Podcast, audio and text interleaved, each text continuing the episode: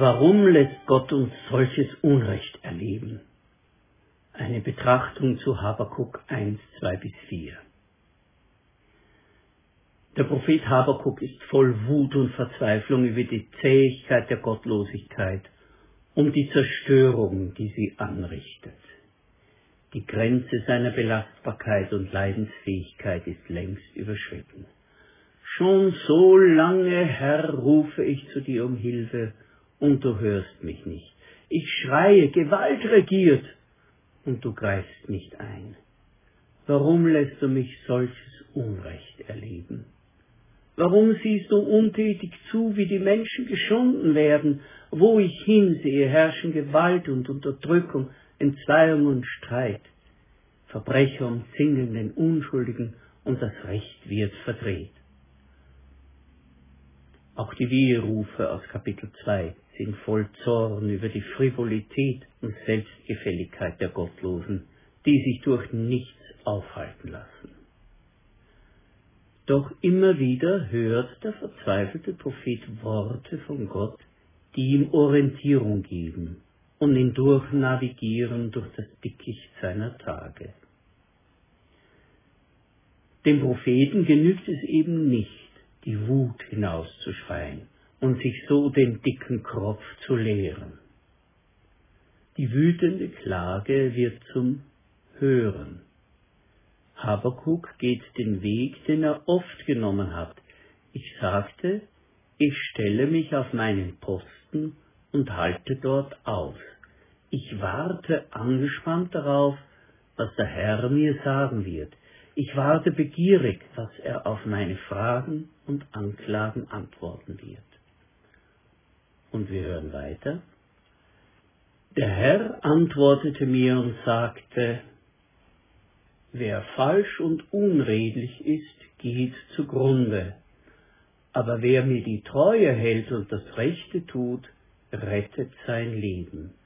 Deshalb wird der prahlerische Räuber, der anmaßende Kraftprotz, sein Ziel nicht erreichen. Er mag seinen Rachen aufreißen und so unersättlich sein wie der Tod. Aber ganz plötzlich werden die Ausgebeuteten aufstehen und dir mit gleicher Münze heimzahlen. Der Räuber wird ausgeraubt. Wehe dir, weil du mit unredlichen Mitteln deinen Besitz vermehrst.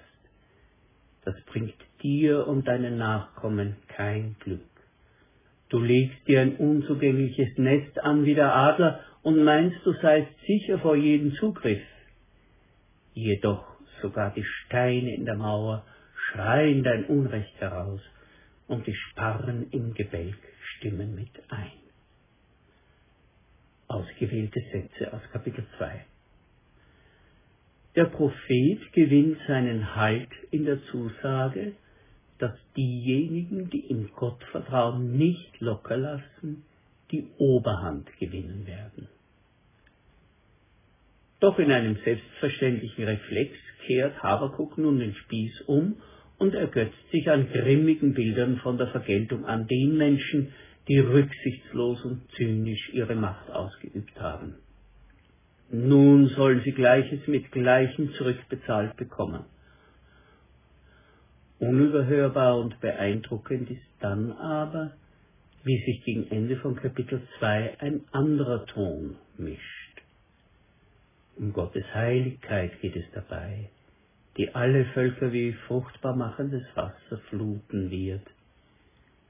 Die Erde aber wird voll werden von Erkenntnis der Ehre des Herrn, so wie Wasser den Meeresgrund bedecken. Der Herr ist in seinem heiligen Tempel. Alle Welt werde vor ihm still. Die schwer auf ihm und seinem Volk lastende Not löst sich dabei keineswegs in Wohlgefallen auf.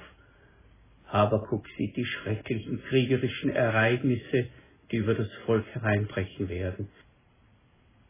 Ich zitterte am ganzen Leib, als ich es hörte, ich vernahm den Lärm und ich schrie, Fäulnis befällt meine Glieder und es wanken meine Schritte, doch in Ruhe erwarte ich den Tag der Not, der dem Volk bevorsteht, das über uns herfällt. Zwar blüht der Feigenbaum nicht, an den Reben ist nichts zu ernten. Der Ölbaum bringt keinen Ertrag, die Kornfelder tragen keine Frucht. Im Pferch sind keine Schafe, im Stall steht kein Rind mehr.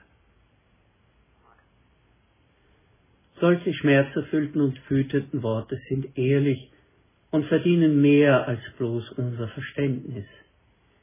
Dabei ist nicht zu überhören, wie sich der Ton der Rachegedanken im Gebet vor Gott verändern. Etwas in Habakuk kommt zur Ruhe und es weitet sich ein Freiraum zu horchen. Er hört nicht mehr nur sich selbst und das Rauschen des vor Zorn kochenden Blutes in den eigenen Adern. Auch bei ihm stellt sich diese Veränderung ein. Man horcht hinaus und wird gewahr, dass Gott redet. Jesus lehrt uns beten, dein Reich komme, dein Wille geschehe. Diese Ausdrucksweise verrät, dass die von der Gottlosigkeit überforderten und erzürnten Christen nicht selbst Gottes Herrschaft herbeizwingen und Gottes Willen exekutieren wollen. Sie setzen als ihren eigenen Lobpreis folgende Worte ans Ende des Vaterunsers. Denn dein ist das Reich und die Kraft und die Herrlichkeit in Ewigkeit. Alles steht und verbleibt in Gottes Hand. Wenn man Rache, Vergeltung und nötige Veränderung in der Hand Gottes belässt und den eigenen aggressiven Impulsen widersteht, dann nennt das Neue Testament diese Haltung Hypomone, was mit Geduld übersetzt wird. Das Wort ist eigentlich ein Bild, das für ein Verhalten steht. Darunter bleiben. Der Geduldige bleibt unter der Last, die ihm eine bestimmte Situation auferlegt. Die Geduldige schüttelt die Last nicht ab, macht nicht kurzen Prozess und lässt sich nicht zu Verzweiflungstaten und Kurzschlusshandlungen hinreißen. Jedoch ist die Hypomone kein resigniertes Kleinbeigeben. Sie ist störrisch und leistet Widerstand. Sie weigert sich, die Hoffnung zu begraben, sich der Gottlosigkeit geschlagen zu geben und sie zähneknirschend zur Siegerin zu küren. Von Habakuk können wir auch Folgendes lernen. Rastplätze für Geist und Seele einrichten. Ich meine damit Worte, die wie Perlen im aufgewühlten Wasser glitzern.